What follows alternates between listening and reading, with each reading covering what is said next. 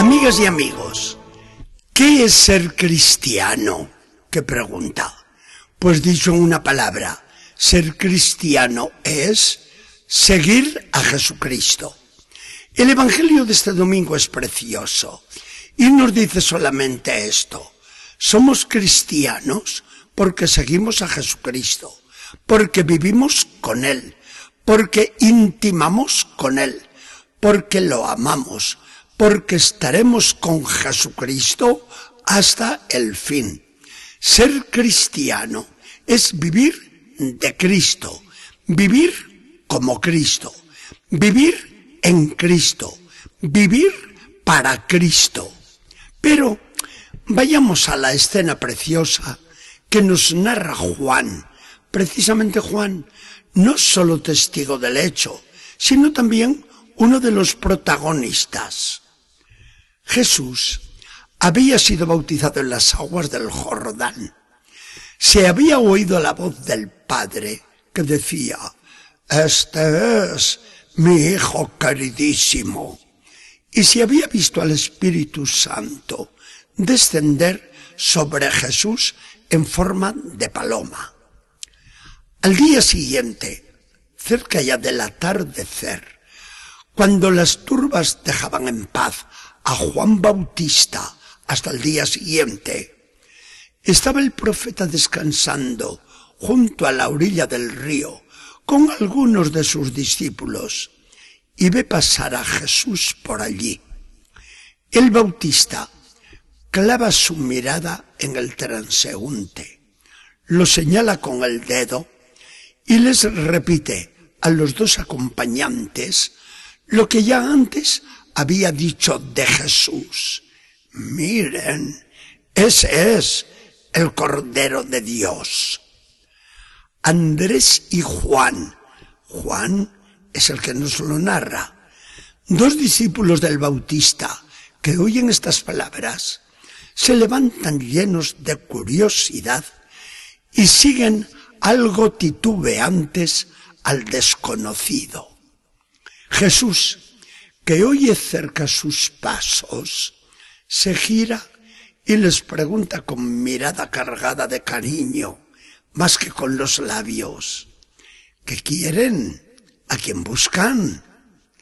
Los dos jóvenes le responden sin más, con audacia simpática, Maestro, ¿dónde vives? Jesús, con una sonrisa cargada de ilusión, les contesta, vengan conmigo y lo verán. Los lleva hacia una cueva de la montaña cercana o a la cabaña que él mismo se ha improvisado y allí se pasan los tres varias horas en conversación amigable hasta que les rinde el sueño. Delicioso todo, vaya. Aquí empieza una amistad de hombres que ya no se romperá nunca.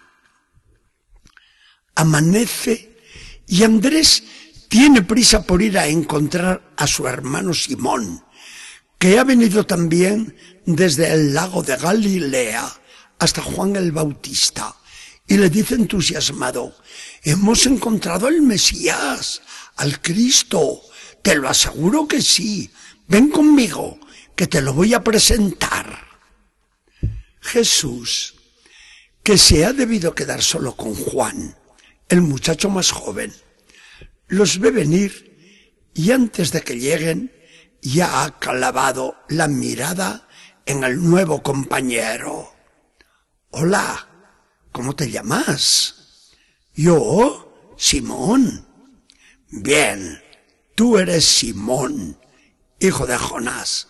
Pues mira, en adelante te vas a llamar Cefas, Pedro. Otro día te diré por qué. Jesús ya tiene a los tres primeros discípulos que serán tan queridos del Maestro. En el Antiguo Testamento llamaba a Dios para una misión, pero no pedía a nadie que se quedara a vivir con él en el templo pongamos por caso. Le confiaba la misión, pero que se fuese a vivir por su cuenta. Ahora van a ser las cosas muy diferentes y muy superiores. Ser discípulo de Jesús significará estar con Él, tratarlo como amigo, amarlo con intensidad, llevar la misma vida que Él y seguirlo a donde quiera que vaya. Esta es la vocación cristiana. A esto llama Jesús. Cada uno con su propio estilo de vida, pero todos con el mismo espíritu que el Señor. Mi oración, como la de Jesús. Mi fidelidad al deber, como la de Jesús. Mi trabajo, como el de Jesús. Mi humildad, como la de Jesús. Mi pureza, como la de Jesús. Mi amor a todos, como el de Jesús. Mi fidelidad a la iglesia, como la de Jesús en las cosas del Padre. Mi celo por la salvación de mis hermanos, como el de Jesús. Importará lo de menos el ser hombre o mujer, abrazar el matrimonio o la soltería consagrada, desempeñar la medicina o trabajar en el campo.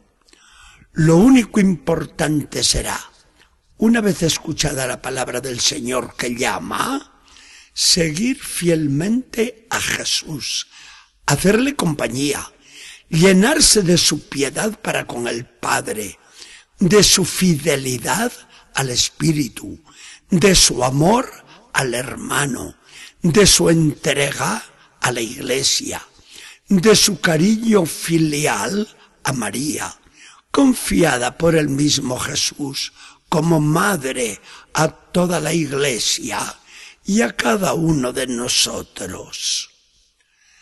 Todo se reducirá a poder decir con verdad lo del apóstol San Pablo. Mi vivir es Cristo, porque vivo yo, pero ya no soy yo quien vive, sino que Cristo es el que vive en mí. Señor Jesús, tú me llamas, a tu disposición estoy. Juntos compartiremos la mesa y el trabajo, las alegrías como las penas. Después podrás mandarme a mis hermanos para llevarles tu salvación, como enviaste a Andrés, a Juan y a Pedro mi ideal será solo estar contigo, Jesús, y hacer algo por ti. Que el Señor nos bendiga y acompañe.